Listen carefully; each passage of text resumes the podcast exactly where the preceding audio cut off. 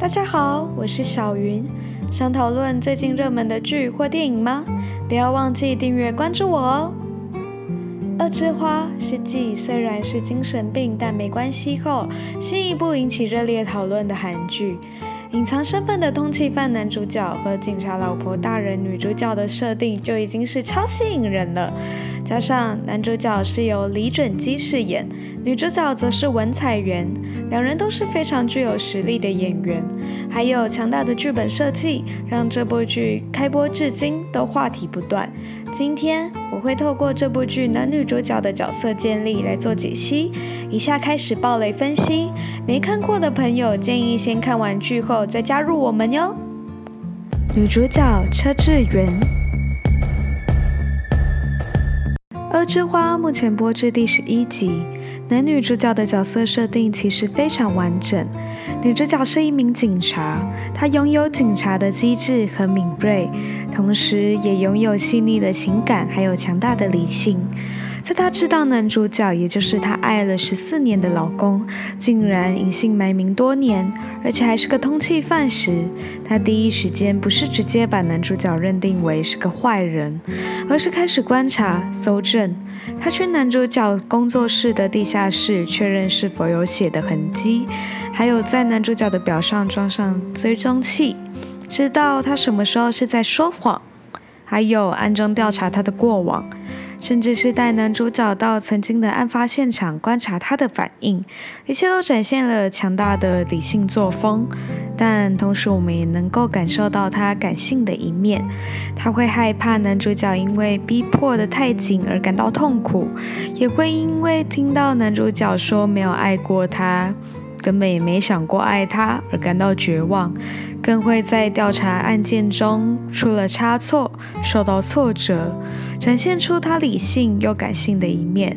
而当智媛误以为贤秀不爱他时，一般戏剧很常出现的套路就是误会到底，并且拒绝沟通，把对方打入冷宫。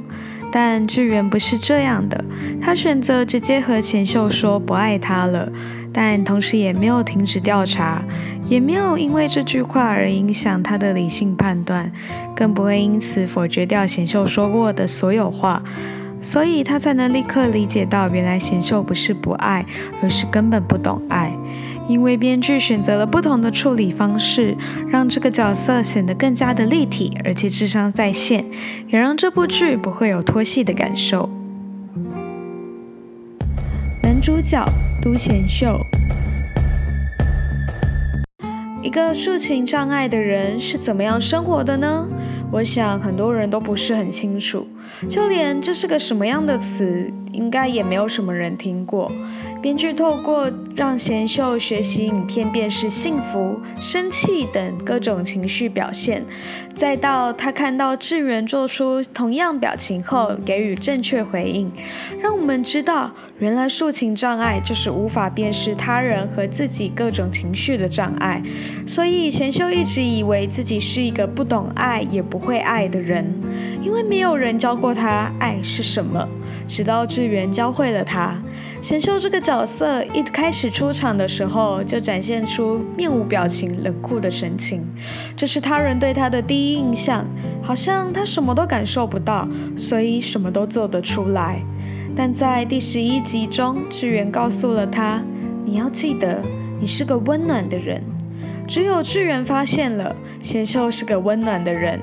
他会在停电的时候，在杂货店旁保护一个人过电的智媛；会在爸爸智媛爸爸去世时不说安慰的话，却特地跑去学很多好吃的料理做给智媛吃；也会因为他无法感受到情绪，所以他就更用心地观察每个人的情绪，用行动展现他的在乎。这些都成了智媛认定贤秀爱他的证明，也因此教会了贤秀。爱就是在乎、关心、默默照顾一个人。贤秀这个角色的立体就在建立于他的表面冷酷，但其实内心温暖。金武镇金武镇曾经霸凌过他，他最后却选择原谅。虽然他也是用他的方式一开始把对方吓得半死，但贤秀从来就不是一个会对他人不利的人。他从小和爸爸关系紧密。当他知道爸爸是个连续杀人犯时，贤秀最害怕的其实就是自己会变成和爸爸一样的人。所以，他总是用自己的方式关心、保护着每一个人。同时，他也担心女儿会和他一样。所以，当他和海修说他观察过了，女儿和他不一样时，他的语气是充满开心并且放心的。他把自己放到最后。